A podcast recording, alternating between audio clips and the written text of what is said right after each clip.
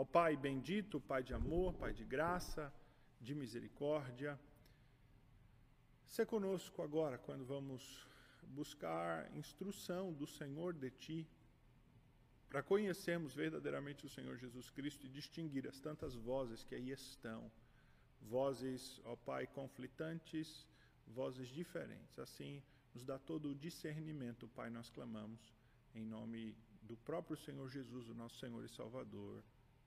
Amém. Irmãos, nós ah, estamos numa série nova de estudos, né? E o nosso objetivo nessa série nova de estudos é estudar a pessoa de Jesus Cristo, né? Jesus Cristo, o Filho de Deus, Salvador, Messias, Leão da tribo de Judá, Príncipe da Paz, Cordeiro de Deus, Filho do Homem, alguns dos títulos das descrições ah, de Jesus Cristo que nós temos aí. Nós vamos para a nossa segunda aula, que é a questão da existência de Jesus, né? O que escolher? O que escolher? E eu vou explicitar daqui a pouco esta pergunta. A, nosso, a nossa série de estudos aqui, ela visa uma, né, tratar de uma questão muito simples, bastante simples, que é quem é Jesus Cristo? Quem é Jesus Cristo? E cada um de nós pode dizer assim: ah, Jesus Cristo é, é assim, Jesus Cristo é, é, é este, é aquele. Podemos ter a nossa opinião, a nossa posição. Mas a questão fundamental para nós não é só quem é Jesus Cristo, mas a gente tem que dar um passo atrás, porque é como eu posso saber quem ele é? Ou seja, qual é a fonte, onde eu vou e qual conhecimento é o verdadeiro acerca de Jesus Cristo? Nós vivemos num, num país cuja maioria das pessoas diz ser cristã, mais de 80% das pessoas se identificam como cristã. Cristianismo das várias tradições, que tem vários conceitos acerca de quem Jesus Cristo é. E há realmente, às vezes, muita confusão acerca da pessoa de Jesus Cristo, de quem ele é, do seu caráter e ah, de, de, do, do, do, do da, da pessoa, do indivíduo Jesus, né? E nós veremos isso essa manhã, principalmente uma distinção que alguns fazem entre esse indivíduo Jesus e a fé em Jesus. Mas a questão mais fundamental, então, para nós, que nós estamos estudando nesses primeiros estudos, é como eu posso saber quem ele é. Não é só quem é Jesus? Porque se eu perguntar assim, quem é Jesus para você? Esta é uma pergunta muito pessoal. Ah, para mim ele é tal coisa. Mas a questão é, a sua opinião é verdadeira? Quem você pensa que Jesus é? É verdadeiro? E para isso a gente tem que voltar um passo atrás e pensar: como eu posso saber quem Jesus Cristo é? É. Eu apresentei aqui, irmãos, três posições básicas acerca disso, de quem Jesus Cristo é, no último, no último estudo.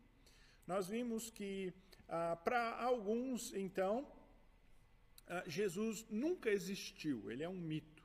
Ou, se ele existiu, nós não sabemos nada sobre a figura histórica de Jesus Cristo. Né? Não é possível conhecer, não é possível saber.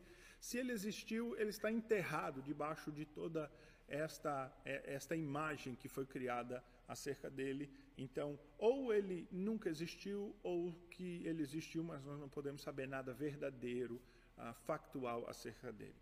Este é o povo que adota a, a ideia de que Jesus é um mito. Uma segunda posição é de que Jesus existiu ah, mas nem tudo o que a Bíblia diz sobre ele é verdade. Algumas coisas são verdadeiras, outras coisas não são, ou umas são exageradas, outras são espiritualizadas, mas nem tudo o que está ali é factual, é histórico. Mas aquele ali é uma boa ideia de quem Jesus é. Esta é a segunda posição. Uma terceira posição é que se Jesus foi realmente um, um, um, homem que viveu na Palestina no primeiro século ou não, o que a Escritura diz sobre ele ah, é verdade ou não, não importa. O que importa é o, a mensagem. A mensagem é importante. Então são três ah, posições. Essas três posições elas contrastam, na verdade, com uma posição que é tida como radical, a posição da fé, que é a nossa posição, que é o Jesus Cristo revelado na Bíblia é aquele Jesus Cristo que verdadeiramente existiu. Aquilo que está na Bíblia é verdadeiro, é correto. Mas é preciso que, para a gente afirmar a nossa fé, né, e a gente a, a confirmar ainda mais essa certeza que nós temos, que a gente a, olhe para estas posições e os argumentos e o que eles têm dito. Até porque você pode encontrar com alguém que é adepto de uma dessas posições aí, e você pode, então, usar algum argumento, evangelizá-lo, esclarecê-lo, ou pelo menos acentuar a diferença e o que, cada uma dessas coisas significa. No nosso primeiro estudo, e você pode voltar ali no nosso canal de YouTube e achar esse primeiro estudo da série, nós falamos sobre as posições aí das pontas, né? De que Jesus é um mito que nunca existiu, a teoria do mito de Jesus, ou que não importa se ele existiu, são as duas posições, nesse caso, mais extremadas aí. Né? E nós já falamos no nosso primeiro estudo sobre estas ah, posições. No estudo de hoje, nós vamos ver, na verdade, essa posição aí do meio. A posição de que Jesus existiu, mas nem tudo o que está revelado aqui na Bíblia, o que a Escritura diz, é factual, é histórico. Um pouco do que aqui está envolve uma, uma tradição acerca da figura de Jesus, um pouco é aumento, vamos dizer assim, é um acréscimo por conta dos escritores, uh, e há elementos realmente que são factuais. Então, esta terceira posição, aliás, a posição intermediária, né, é a terceira posição que nós veremos hoje uh, e que nós estudaremos. Nós vimos na semana passada, em relação à ideia do mito, é que aqueles que dizem que Jesus é, é, um mito, que ele nunca existiu, que nós não sabemos, e se ele existiu uh, não dá para saber, e muitos dos que dizem que Jesus é um mito é que ele é a conjugação né, de uma série de deidades, ou de figuras históricas, ou de lendas que foram conjugadas numa única pessoa, uh, encontra dificuldade pelos fatos históricos que nós temos, e relatos e narrativas de escritos uh, pós-bíblicos. Então, há um, um, certa base, e os historiadores, mesmo uh, incrédulos, mesmo não cristãos, afirmam que existiu o homem Jesus no primeiro século, que ele foi um líder religioso e que ele fez um ministério na Palestina. Há quase que um consenso de que isso é inegável, então, daí em si, a própria ideia do mito deixa de ser, ter alguma credibilidade, mesmo entre os uh, não cristãos, acadêmicos céticos. A ideia de que Jesus não.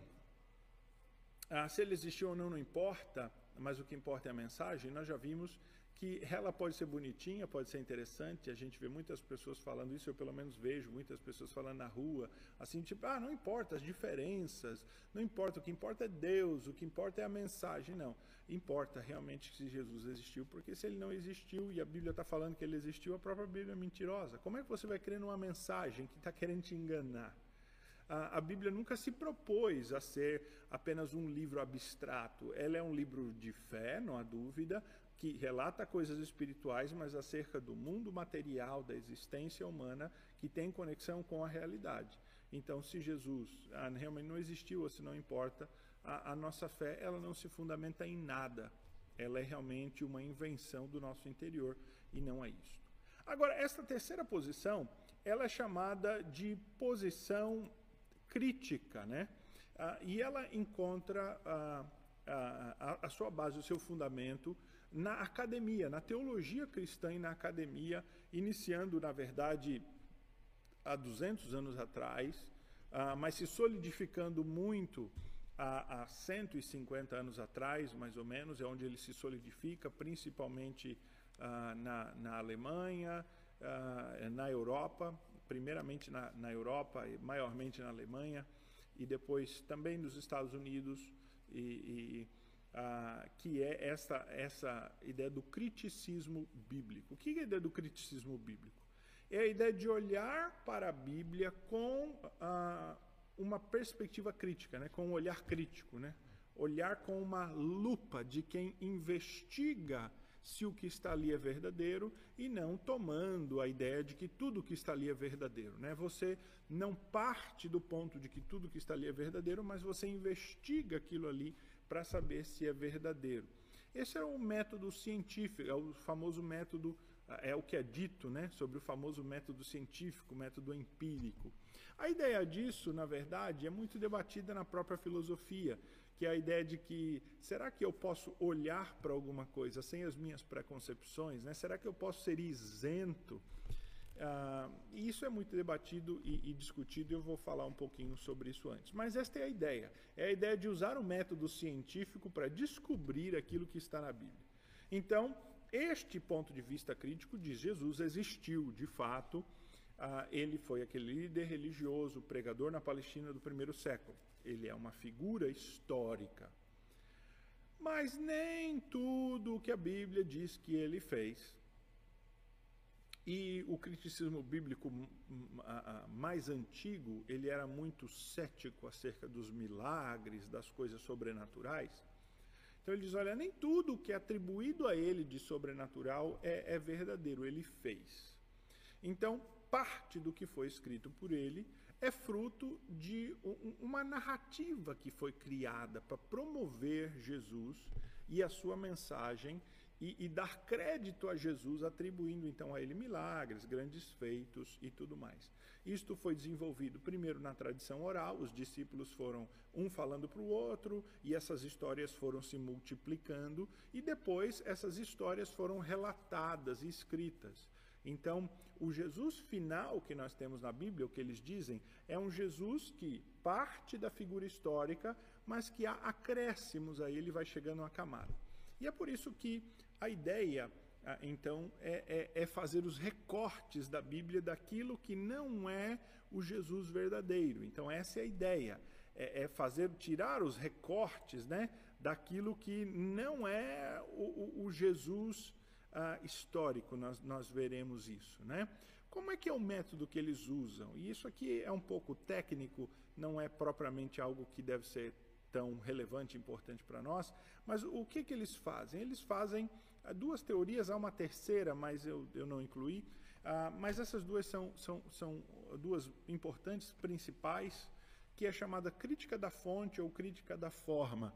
E a ideia é de que, por exemplo, da crítica da fonte, é que ah, ah, o, o, os, as, os, escritos do Novo Testamento, né, do caso dos Evangelhos, por exemplo, eles foram baseados em, em vários relatos diferentes, né, em várias tradições orais, né, ah, e que então você, como intérprete da Bíblia, tem que distinguir essas tradições orais e atribuir mais confiabilidade há algumas tradições descobrindo quais vêm mais ligadas à fonte para você poder descobrir o Jesus histórico. Isso a grosso modo estamos falando aqui, tá? Simplificando. Um outro método, ah, também dessa parte de criticismo, da crítica, é que a forma, o formato, né? Como, quando os escritores sentaram para escrever, eles, eles pensaram em dar um, um formato mais literário. Eles priorizaram esse aspecto literário, seja para dar uma coesão canônica ou, ou, ou, ou pré-canônica, ah, seja para eh, trazer um, de uma maneira, ah, usando eh, recursos literários para tanto embelezar o texto como enriquecer a obra. Ah, eles também se basearam em, em tradições orais e assim construíram uma imagem mais complexa, literária, proposital, dando ênfase na forma literária ah, para o composto. As duas, as duas formas de crítica são muito parecidas e elas têm, inclusive, é, elas, elas se comunicam ali. Geralmente, quem é faz crítica da forma utiliza um pouco de crítica da fonte também.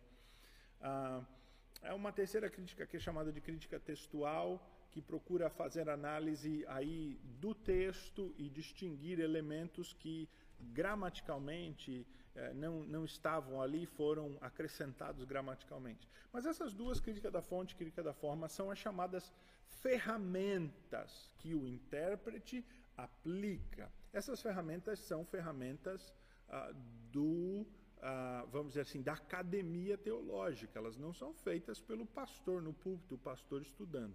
Na verdade, são aqueles estudiosos, né, os doutores, pós-doutores nas suas academias, que utilizam essas ferramentas e que escrevem livros para, então, vamos dizer assim, destrinchar, como nós falamos, né, para dar o, o, o, trocando em miúdos aquilo que é. E há vários livros, há muito material publicado, alguns ah, ah, que adotam essas, essas ferramentas ah, que, que já que são bem populares aí ah, e estão, estão aí circulando. Há um, por exemplo, que me vem à mente agora, nos Estados Unidos, Walter Brueggemann, é um, é um, é um estudioso do Antigo Testamento, e há um outro inglês, né, um britânico, que é o N.T. Wright. Ele também é um, um teólogo que fala do Novo Testamento, utiliza ferramentas críticas, não propriamente estas, mas também ferramentas críticas, na tentativa de desconstruir ah, e, e, e, ter uma ideia melhor ah, do, do, do, Jesus histórico. Então, esta é ah, uma perspectiva crítica, né, de análise crítica do texto bíblico. Num sentido popular, irmãos, então, quem faz isso, né? Quem faz essa, essa eh, mesma tipo de abordagem crítica da Bíblia, ah, na prática, no popular, nós vemos isso em movimentos contemporâneos, né, que são ditos cristãos, mas que adotam uma visão crítica da Bíblia. Eles não adotam uma visão que eles dizem, né, que é literalista, né? Ah, nós somos literalistas, nós, né, evangélicos conservadores. Vemos a Bíblia toda como literal e queremos aplicar. Não, não vemos a Bíblia toda como literal e não aplicamos a Bíblia toda como literal. Não é isso. Mas é o que eles dizem e nos acusam. Então, estes movimentos, né, esses movimentos contemporâneos, como, por exemplo, a teologia da libertação, que não é um movimento conservador da linha principal do evangelicalismo, ou o feminismo cristão também não é um movimento desta linha, ou o próprio cristianismo LGBT, né? as igrejas cristãs LGBT, uh, eles todos adotam, adotam uma posição crítica da Bíblia, e por uma questão muito óbvia, eles precisam adotar uma posição crítica da Bíblia. Porque se eles lerem o texto em si da Bíblia, várias das práticas que eles mesmos advogam, ah, vão ser contestadas, vão contra. Então, como eles se dizem cristãos, mas cristãos ah, que não seguem literalmente a Bíblia, eles começam a fazer recortes, né? Então é como está essa imagem ali. Ah, isso aqui é verdadeiro. Ah, isso aqui não, isso aqui não é, isso aqui é histórico. É só para aquela época lá. Então essa questão nós não seguimos. Ah, isso aqui é verdadeiro. Ah, o que, que é isso aqui? Ah, isso aqui a gente não pode saber muito e tal, não sabemos. Vamos deixar meio sem tocar. Isso aqui não, isso aqui a gente aplica. E esse outro princípio, não, esse princípio a gente ah, não, não aplica. Então eles vão fazendo uma espécie de seleção, de escolha ah, dos textos. E esse é um movimento bem popular. É um movimento de uma espécie de um criticismo, um criticismo popular, popular. Voltando para a questão da academia, então, o que nós vemos é que o movimento crítico acadêmico ah, ele, ele, se solidificou ah, por meio de um esforço, né? Então, o criticismo bíblico, né? Ele se solidificou num esforço que é chamado de a busca pelo Jesus histórico. Quem foi o Jesus por detrás dos evangelhos? Esse Jesus histórico, aquele Jesus que deu origem à imagem dos evangelhos de Jesus. E o Jesus histórico, ele contrasta então com o que é dito de Cristo da fé. Então, o que está registrado aqui na Bíblia é o Cristo da fé, é o Jesus histórico, acrescido de uma série de tradições que são atribuídas a ele. Uma espécie de um, um, um Jesus. Como é que eu vou dizer, enriquecido, engrandecido, mas endeusado. Um Jesus não melhorado, ah, como se ele fosse falho e tivesse melhorado, mas houve um, um, um, aumento, um acréscimo à imagem de Jesus, né?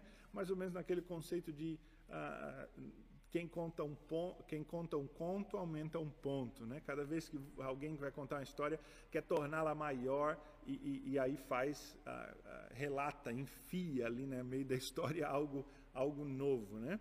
Então, a, a, a, ideia do criticismo bíblico é tirando o Cristo da fé, né, descer as camadas e chegar lá embaixo ao Jesus histórico. Essa é a ideia para tentar compreender o Jesus histórico. Né? Essa imagem que, que está aí, né, dos dois Jesuses, dos dois Jesus que aí estão, é muito interessante. Ah, embaixo você tem aquela imagem que é muito comum no catolicismo ah, e nos meios cristãos sincretistas em geral, né, ah, do Jesus, ah, do, do, do, Jesus Sagrado Coração, né.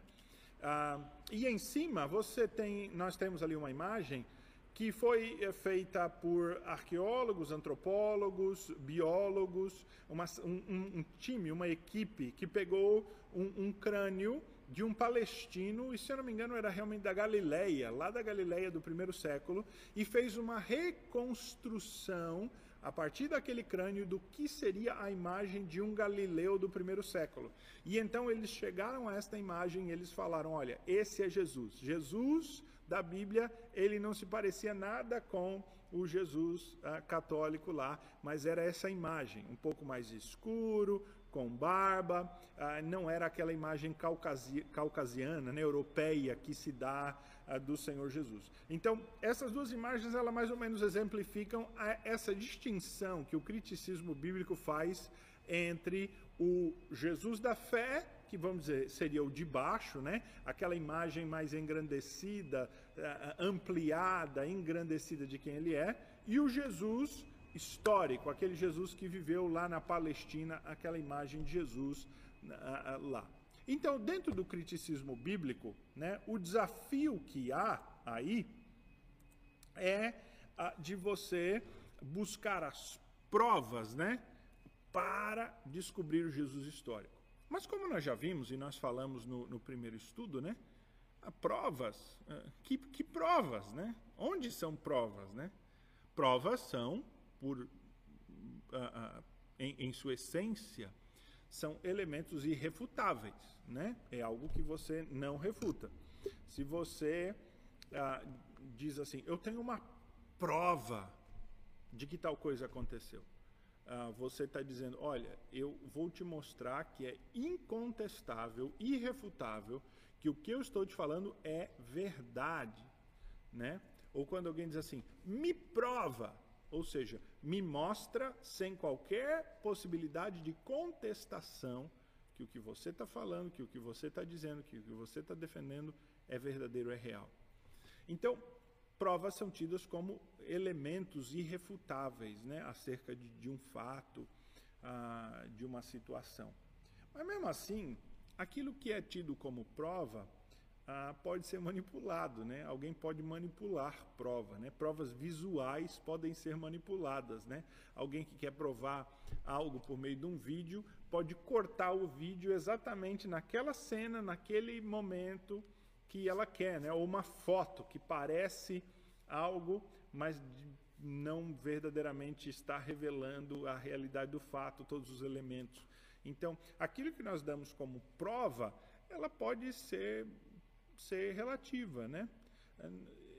Mas como dar prova das coisas espirituais? Né? Como é que você vai ter prova de que algo que foi falado foi sobre intenção ou não? Como é que você tem prova de que aquilo que foi escrito há dois mil anos atrás ah, que você pode fazer essa pesquisa. Então, os, os, críticos vão dizer: ah, não, nós usamos das ferramentas da hermenêutica, nós usamos das ferramentas ah, da exegese, do estudo das línguas antigas, né, da gramática, da sintaxe, todas essas ferramentas, do estudo arqueológico, ah, do, do, do, conhecimento das fontes literárias, da comparação. Quer dizer, nós usamos uma série de ferramentas para chegar ao conceito eh, do real, daquilo que está por detrás do texto. Mas tudo isso pode ser manipulado por um elemento ah, muito pequeno, que é a sua inclinação ou predisposição ao partir para o texto, e a gente vai falar sobre isso. Mas antes, olha o que o autor de Hebreus diz lá em Hebreus 11.1, né? sobre prova. E eu peguei exatamente a tradição NVI, a nossa tradição, a, a tradução da Bíblia ARA, né, Almeida, Revista Atualizada, ela fala um pouquinho diferente, né? Ela diz que a fé é a certeza das coisas que se esperam, a convicção dos fatos que não se veem. Mas a NVI traduziu de uma maneira bem interessante esse texto de Hebreus 11:1. Ela diz: olha, a fé é a certeza daquilo que esperamos e a prova das coisas que não nos vemos. Olha só, a NVI é interessante. Ela diz que a fé ela é em si prova.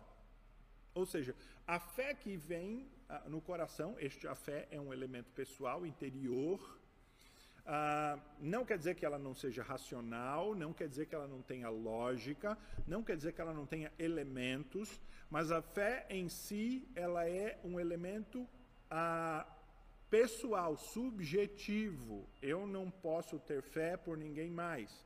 E assim como eu não posso colocar fé no coração de alguém. Fé é algo pessoal.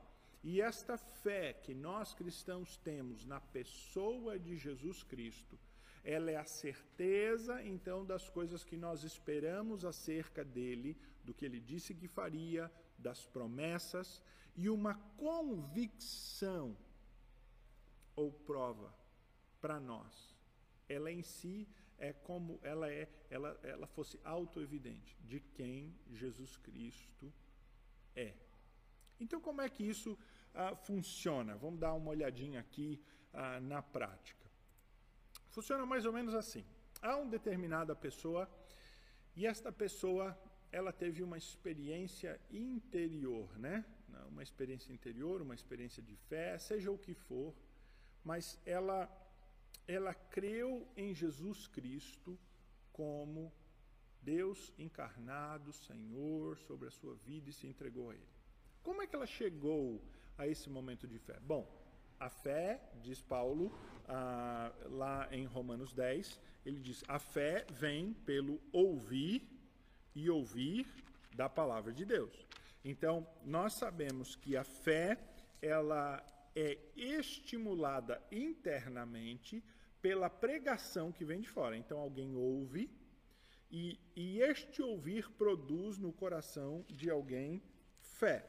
Né? É o que o apóstolo Paulo fala quando ele fala ah, né, ah, que eh, são formosos os pés daqueles que anunciam as boas novas, né?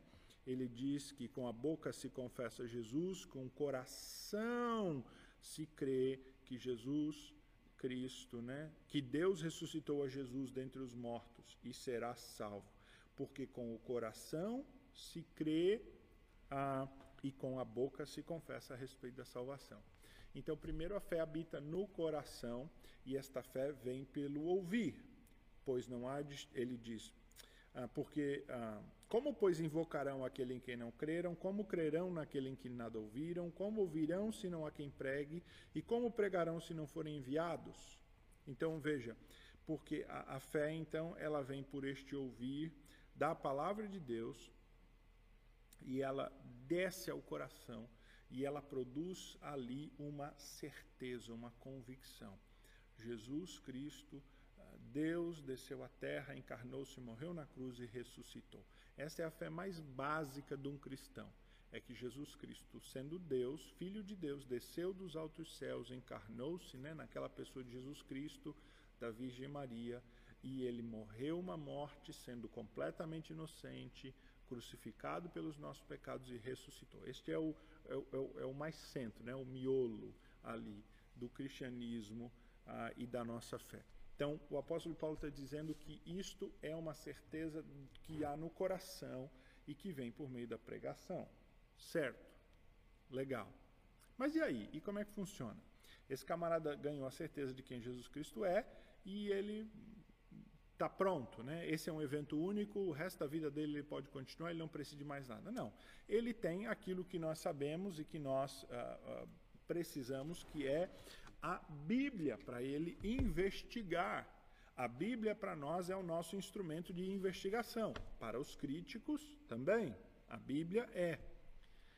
Para nós, ela é a única regra de fé e prática. Para os críticos, não. A Bíblia é o livro da fé, mas os outros elementos e outras ferramentas são importantes. Então, como é que funciona?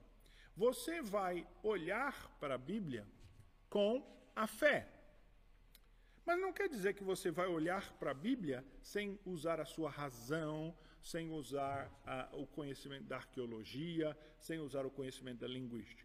Você vai olhar para a Bíblia e quando você olha para a Bíblia, você já parte do ponto de fé, mas você também usa ferramentas. Então, ao mesmo tempo que você olha a Escritura entendendo que ela é a palavra de Deus, que Jesus Cristo é Deus encarnado, morto, ressuscitado, que as promessas que aqui estão são verdadeiras, que Deus não falha, que ele não mente, que o que ele disse aqui é verdadeiro. Ao mesmo tempo que você se aproxima disso, com essa perspectiva de fé, você também utiliza ferramentas. Você utiliza as ferramentas do conhecimento contextual, da sintaxe.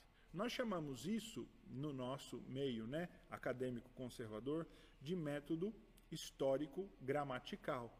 Porque nós utilizamos a gramática, a escrita, a língua, o conhecimento da língua para entender o texto e as informações históricas. Então, com as informações históricas e o estudo da, da gramática, né, do texto, nós chegamos à compreensão de uma mensagem, tanto para a época daquela daquele primeiro povo para quem esses escritos foram, foram feitos, quanto a mensagem para nós, e aí aplicamos ao nosso contexto. Então nós utilizamos a nossa fé e nós trabalhamos, usamos ferramenta.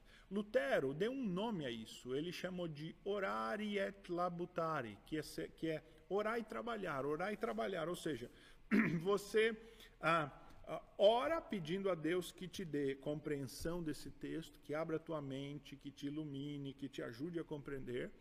E você não só fica esperando, então, Deus trazer a mensagem. Você ora e pede a Deus que abra a tua mente e você estuda. A Bíblia foi escrita em duas línguas antigas, então estude as línguas antigas, se aplique ao conhecimento das línguas antigas, leia o que outros já falaram sobre a Bíblia, estude mais, conheça o contexto histórico, veja o que a arqueologia fala e você tenta aplicar aqui a Escritura. Então você ora e você trabalha e você extrai da Escritura um ensino. O que você extrai da Escritura, então, isto causa em você um efeito um efeito de retorno. Ou seja, aquilo que você extraiu da escritura, ele volta para você e transforma o teu coração, a tua própria fé. Pode ser que você tinha no seu coração um conceito de fé que não era o melhor, o mais apropriado. E este conceito de fé, ele agora, quando você aplicou a sua fé e a ferramenta uh, que você tem, ele, ele retorna para você com uma clareza maior de compreensão e com um crescimento. Então você ouviu a palavra de Deus, desenvolveu fé, foi olhar a Escritura, aprendeu com a Escritura e é modificado pela Escritura. Então, o seu coração ele é lapidado, ele vai sendo aperfeiçoado, ele vai crescendo na medida que o tempo passa. E aí o que você faz? Você mais uma vez vai para a Escritura aplica a fé de novo, aplica as ferramentas e este processo então retorna para você de novo. E este é o processo cíclico de compreensão da Escritura e transformação da nossa vida. Nós partimos de fé, olhamos para a Escritura com fé, como livro sagrado, utilizamos as ferramentas e crescemos. Este é o processo que há do crescimento, do conhecimento, da maturidade cristã, e isso influencia a nossa santificação, as nossas práticas, os nossos conceitos, a nossa, a nossa vida, o nosso dia a dia. Evidentemente que há um elemento aqui que eh, norteia todo esse processo, que é o Espírito Santo de Deus. Então, desde aquela pessoa que pregou para que eu ouvisse e tivesse fé, quando eu apliquei a minha fé à Bíblia e usei as ferramentas, e o Espírito Santo estava trabalhando em tudo isso, e aquilo que foi extraído dali foi aplicado de volta ao meu coração e ele foi feito verdade. Veja, uma pessoa pode aplicar as ferramentas corretas à Escritura e até extrair um bom ensino dela. Mas daí a isto mudar o seu coração e transformar a sua vida é outra coisa. Só o Espírito Santo pode fazer isso. Só o Espírito Santo pode fazer isso. Seria mais ou menos, mal comparando, como alguém que conhece o funcionamento da mecânica de um veículo. E esta pessoa pode abrir um capô e ela pode dizer, oh, isto é tal coisa, aquilo ali é tal coisa, isso é assim, isso é assado e tal. E ele pode até diagnosticar, olha, me parece que esse barulho está indicando o problema tal. Mas aí uma pessoa diz assim, agora então faz o seguinte, pega aqui a ferramenta e abre e conserta. E aí ele diz assim, não, não, não, eu só sei como funciona, eu não sei fazer. Essa é a diferença que nós falamos entre a teoria e a prática, né? Então, alguém pode tentar uh, conhecer a Deus de uma maneira meramente intelectual. Uh, e veja, a nossa fé ela é racional, já falei aqui, nós temos razões, a nossa fé ela não é descabida. Até porque ela é uma fé real, que fala da realidade, de fatos históricos, é isso que nós estamos falando aqui. Mas ela só pode verdadeiramente uh, se concretizar na vida de alguém por meio da obra do Espírito Santo. E é isso que nós cremos. O apóstolo Paulo vai dizer então, escrevendo aos Coríntios 1, 16 e 17, ele diz que ele não se envergonha do Evangelho. Ele vai, ele, ele vai dizer que ah, para uns o Evangelho é uma loucura, para outros é um escândalo, é um absurdo que alguém fale aquilo. É absurdo. Para uns é loucura. Alguns vão ouvir a pregação do Evangelho e vão dizer assim: esses crentes aí são tudo doido. Já na época de Paulo era assim. Alguns vão ouvir a pregação do Evangelho e vão dizer assim: que absurdo, isso é preconceito, e isso é, é discurso de ódio, isso é tal coisa. Então, uns vão dizer que é loucura e vão debochar, e outros vão se opor veementemente. Uns vão ah, simplesmente ah, ignorar e, e ter como nada e vão sair rindo, e outros vão levantar o dedo e vão uh, pôr em riste apontá-los a nós. Então, uns vão desmerecer e outros vão se ofender e vão atrás. Mas para nós, que somos salvos, o Evangelho é o poder de Deus. Ele é o poder de Deus para a salvação de todo o que crê. Qual é a diferença entre um que acha o Evangelho uh, uma piada para o outro que acha um absurdo e o terceiro que crê de todo o coração. É a obra do Espírito Santo. Então o apóstolo Paulo diz: Não me envergonhe do evangelho, porque é o poder de Deus para a salvação de todo aquele que crê, primeiro do judeu e também do grego visto que a justiça de Deus se revela no Evangelho, né? a verdade de Deus, é isso que ele está dizendo a verdade da justiça das coisas espirituais, do mundo espiritual e da revelação da justiça e justificação pela fé que há em Jesus Cristo. Né? Esta verdade, ela se revela no Evangelho, de fé em fé, como está escrito. O justo viverá pela fé. Aí o crítico pega esse texto e ele diz assim: Não, eu concordo perfeitamente com você. Mas o que é o Evangelho? Ele não está dizendo que o Evangelho é esse livro que você tem na sua mão. Ele está falando que o evangelho como uma mensagem. Então veja que o crítico, ele parte dessa perspectiva já de relativizar tudo. E ele não acredita que o que está registrado aqui, ipsis literis, né, seu, na, na, sua totalidade, é o Evangelho. Que ele precisa fazer um, uma espécie uh, de uma limpeza do que não é o Evangelho para chegar ao Evangelho uh, real. E é por isso então que o crítico ele tem uma abordagem diferente de nós, né? A abordagem do crítico diferente da nossa perspectiva. O que que o crítico vai dizer então? Então tem alguém que ele tem uma predisposição a ser cristão, ele, ele crê no Senhor Jesus Cristo, ah, ele é cristão, mas ele tem que, ao analisar a Bíblia, ele precisa, na verdade, deixar ao máximo essas predisposições de lado e ele deve aplicar somente ferramentas. Ele, ele deixa a fé de lado e ele procura ser objetivo, é, é, né? ele procura ser o mais isento possível e ele aplica as ferramentas ao conhecimento da Escritura. E aí o conhecimento que ele extrai dali, objetivo, é o conhecimento que então retorna para transformar o seu interior. Só que esta questão, na prática, ela é impossível, irmãos.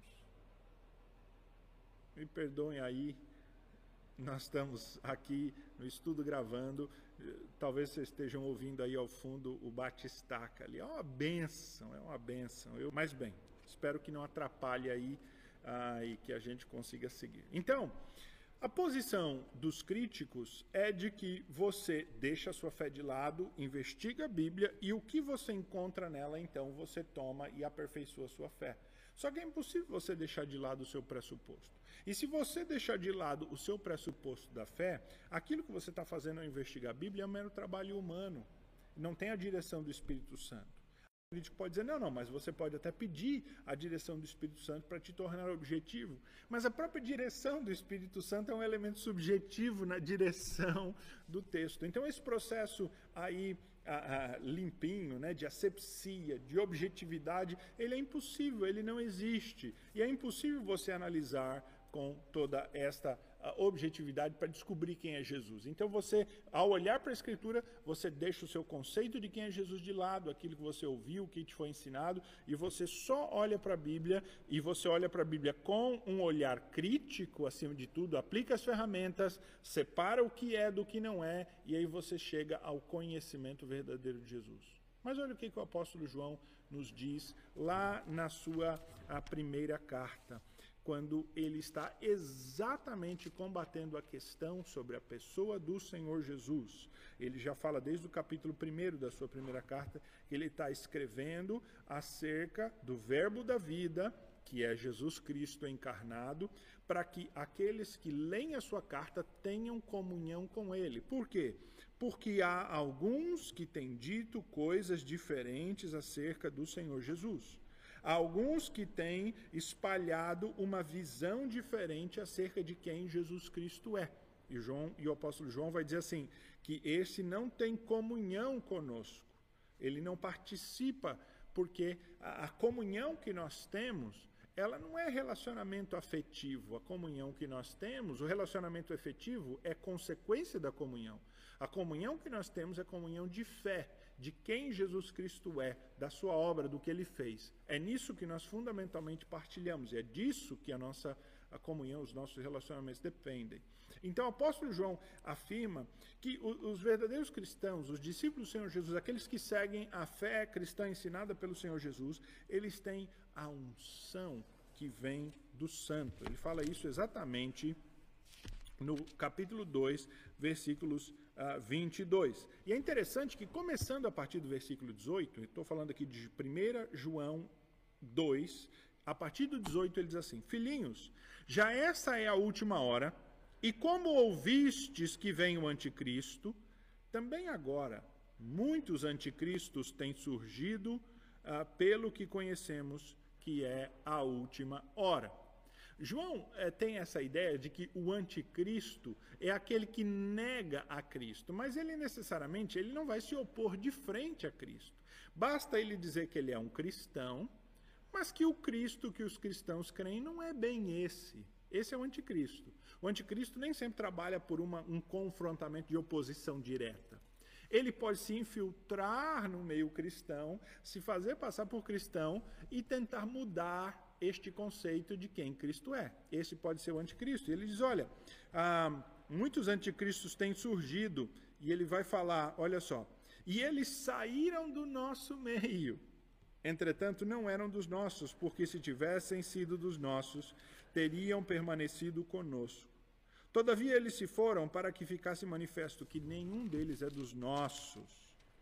E vós, agora ele diz para aqueles crentes para quem ele escreve. E vós possuís a unção que vem do santo, e todos tendes conhecimento. Este santo aqui é ah, o santo Jesus Cristo. Alguns têm atribuído aqui esta é a unção do Espírito Santo, mas ah, logo mais abaixo ah, fica bastante claro, porque o apóstolo João vai falar que nós recebemos dele esta unção, e ele está falando do Filho de Jesus Cristo, ah, porque esta unção que nós temos é, é, é, é uma unção que nos leva ao conhecimento, é uma unção do conhecimento.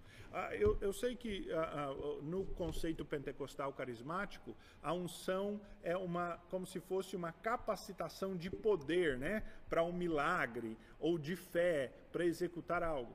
Mas no conceito do que o apóstolo João está falando aqui, né, esta unção, e unção sempre é né, o derramar de óleo, né, é o derramar do unguento sobre alguém, é, é, é, um, é, um, é uma cerimônia de capacitação realmente de autoridade. O que João está falando dessa autoridade, da unção, dessa capacitação aqui, é de conhecimento. Ou seja, João está dizendo, vocês têm em si o conhecimento. Ele diz, não vos escrevi porque não sabeis a verdade, antes porque vós a sabeis, e porque a mentira alguma jamais procede da verdade. E quem é mentiroso, diz João, senão aquele que nega que Jesus é Cristo? Veja, quem é o mentiroso? Senão aquele que quer desafiar quem é a pessoa de Jesus Cristo e dizer, não, Cristo, ele realmente é bom, ele é o nosso Senhor, ele é o nosso mestre, mas ele não é bem isso, não. A gente tem que eliminar aqui aquele conhecimento extremado, muito radical, ou fazer um, uma crítica aqui da Bíblia, ou olhá-la de maneira diferente. Ele diz, esse é o anticristo e o que nega o pai e o filho. Todo aquele que nega o filho, esse não tem o pai, e aquele que confessa o filho tem igualmente o pai. E aí, mais abaixo, no versículo 27, 1 João 2, 27, o apóstolo João vai dizer assim: E quanto a vós outros, a unção que dele, né, do Filho de Deus, recebestes, permanece em vós e não tendes necessidade de que alguém vos ensine. Mas como a sua unção vos ensina a respeito de todas as coisas e é verdadeira e não é falsa, permanecei nele, como também ela, a unção, vos ensinou. Veja, alguns podem pegar esse texto e dizer assim, viu, pastor, olha só, o apóstolo João está dizendo que a gente não precisa ficar estudando esse negócio de doutrina, de, de, de, estudo bíblico, de muito livro, muita leitura, não, porque é, é só ficar na unção que você tem todo o conhecimento. Veja, irmãos, não é absolutamente disso que o apóstolo João está falando. Se o apóstolo João está falando disso, por que, que ele escreveu uma carta para ensiná-los e avisá-los e exortá-los? Ué, o apóstolo João diz exatamente no versículo, no capítulo 1, ele diz aqui: olha só. E o que temos visto e ouvido, vos anunciamos a vós outros, para que igualmente mantenhais comunhão conosco. João está fazendo exatamente isso. Ele está exortando contra os anticristos, está apontando a falsa doutrina, está ensinando a boa doutrina. Ué, se o apóstolo João estivesse falando aqui que a gente não precisa estudar nada, que nós já temos um conhecimento inato, imediato, que todos nós já temos a totalidade do conhecimento, uh, então não precisamos estudar nada, então a gente não precisa vir à igreja, ouvir sermão nem nada, nós estamos já próximos da perfeição. Uh, obviamente não é o que o apóstolo João está dizendo aqui. O que o apóstolo João está dizendo aqui é que o seguinte, concernente aquelas coisas basilares da nossa fé, concernente àqueles elementos mais fundamentais da fé, ninguém precisa provar para você que Jesus é Deus. Ninguém precisa provar para você que Deus existe. Ninguém precisa provar para você que Deus que existe é o Criador de todas as coisas. Ninguém precisa provar para você que o Deus que existe foi Ele que nos deu esta palavra, o seu livro sagrado. Nós não precisamos de prova destas coisas. Porque estas coisas, elas são confirmadas no nosso coração pela unção, que é este conhecimento que nos dá certeza nessas coisas. Isso quer dizer que a gente não balança às vezes? A gente balança, porque há muitas vozes e o próprio Satanás, ele nos ataca tentando questionar os fundamentos e as bases da nossa fé. Aliás, o próprio Senhor Jesus, ele anunciou que nos últimos dias viriam falsos cristos, né? E eles seriam muito convincentes. E eles fariam obras eh, de, de, de, de milagres, obras extraordinárias. E se fosse possível, eles enganariam até os eleitos. Ele diz assim: porque surgirão falsos cristos, Mateus 24, 24. E falsos profetas, operando grandes sinais e prodígios para enganar, se possível, os próprios eleitos. Se possível, ou seja, não é possível enganar e tirar esta fé daquele que tem a unção, a unção de que Jesus é o Filho de Deus, encarnado, enviado. E é exatamente disso que o apóstolo João está falando nessa sua primeira carta, porque ele está falando do desafio à pessoa de Jesus Cristo como Filho de Deus que encarnou verdadeiramente, viveu como um homem, morreu uma morte real e ressuscitou como, com o seu corpo ressurreto, ressuscitou em corpo e ascendeu aos céus. É exatamente disso que o apóstolo João está dizendo. E ele está dizendo assim: para essa questão fundamental da fé, vamos dizer assim, esse ponto de partida, você não precisa de argumentos. Você não precisa que alguém venha e te mostre X, Y, Z. Você tem a unção, e esta unção opera, claro, por meio da própria Bíblia, ela opera por meio de pregadores, mas Deus te dará essa confirmação porque esta unção que você recebeu e eu recebemos, que está sobre todos os cristãos, esta é a unção que está sobre todos os cristãos, é, é um, uma espécie de um conhecimento. É só você olhar para o teu coração, meu irmão. É só você olhar para a sua vida. Você vai perceber que ninguém nunca teve que vir e te provar que Jesus é Deus, que morreu na cruz. É algo que brotou no teu coração pela obra do Espírito Santo e foi cada vez mais confirmado. E você deve ter a experiência de, de pregar para alguém, de falar para alguém e não conseguir convencer aquela pessoa de jeito nenhum. E você fala e fala mais, é, porque é algo espiritual, é esta unção que vem é, de Cristo, não tem jeito. Vamos partir então para a nossa conclusão uh, desta aula, alguns pontos importantes para nós marcarmos o fim. Primeiro deles, irmãos, é exatamente isso que eu estava falando agora. É que a cegueira espiritual, ela não pode ser removida por argumentos muito bem elaborados e embasados. Não adianta você querer fazer toda análise crítica, usar as ferramentas e não, agora realmente nós chegamos ao conhecimento para eu te provar aqui. A cegueira espiritual é um fato espiritual ela não pode ser removida por argumentos muito bem elaborados e embasados. O que não quer dizer, irmãos, que quando a gente está pregando o evangelho, falando da escritura da nossa fé para alguém, a gente deve ser preguiçoso ou a gente deve desistir de falar. Não, a gente tem que mostrar de uma maneira racional, o pensamento concatenado, bem direitinho, explicar o que você sabe e explicar o melhor que você pode. Mas precisamos compreender que não é o argumento que convence alguém, é a pregação da palavra quando o Espírito Santo trabalha.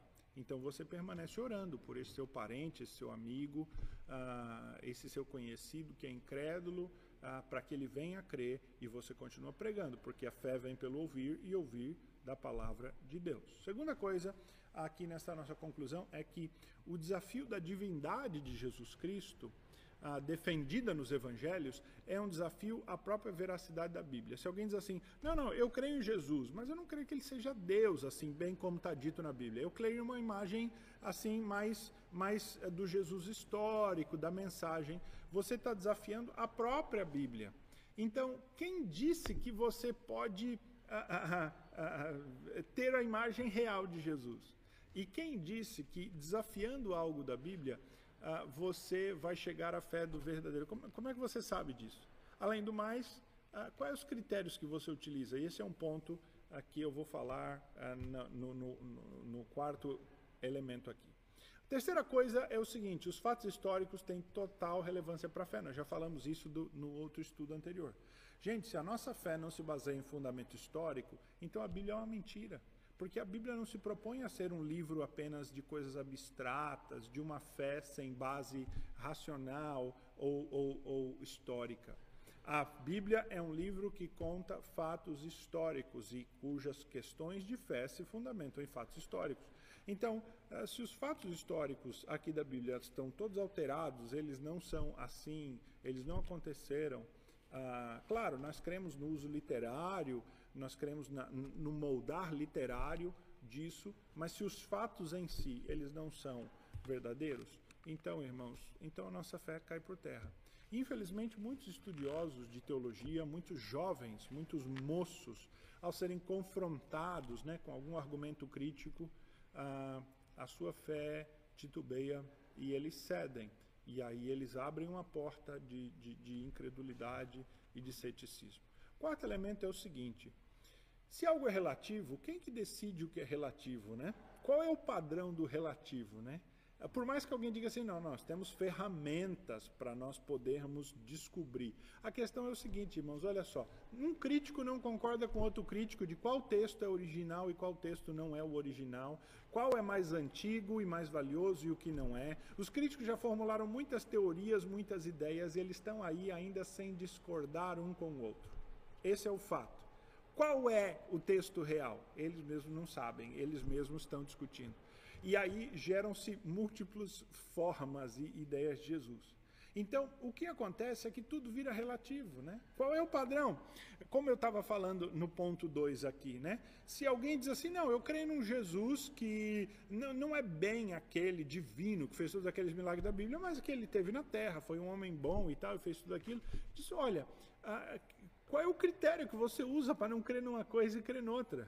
Quer dizer, você está partindo de um pressuposto de fé mesmo, de que o que está na Bíblia não é verdadeiro. Então, assim, não pode questionar aqueles que partem com fé e, evidentemente, não vai chegar ao conhecimento da verdade. Porque a Bíblia se propõe a ser a verdade, toda ela, do modo como ela está escrita, com elementos factuais. O último ponto para a gente concluir o nosso estudo é que a unção do santo, esse conhecimento, né, ah, ele é uma experiência pessoal.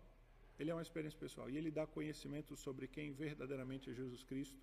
E cada um de nós tem que ter esse conhecimento por si.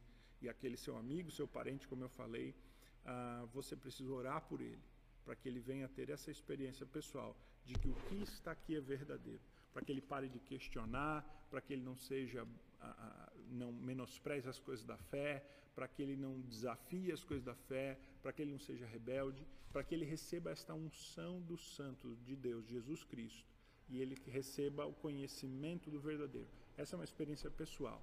É isso que você deve fazer pelo seu filho, pais, né, que tem filhos que estão andando longe. E o Senhor confirma no coração dele, dá esta confirmação que vem de ti, para que ele creia verdadeiramente na Escritura, aquilo que está revelado, ele venha a ser transformado.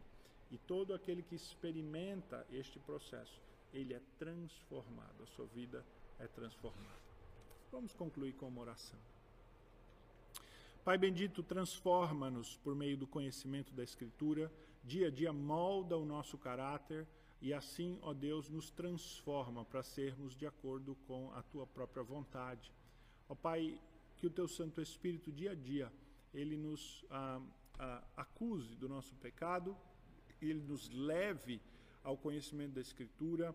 Ele, ó Deus, nos instrua na verdade da tua palavra e ele nos ajude nas mudanças que precisamos fazer. Assim, ó Deus, fica conosco e nos ajuda no mundo em que há tantas vozes e tantos desafios acerca da pessoa de Jesus Cristo, a ter um conhecimento eh, da Escritura, ó Pai, a, que molda o nosso ser no verdadeiro Senhor Jesus, conforme revelado no Evangelho. Nós oramos pedindo a tua direção, a tua graça sobre nós, em nome de Jesus. Amém.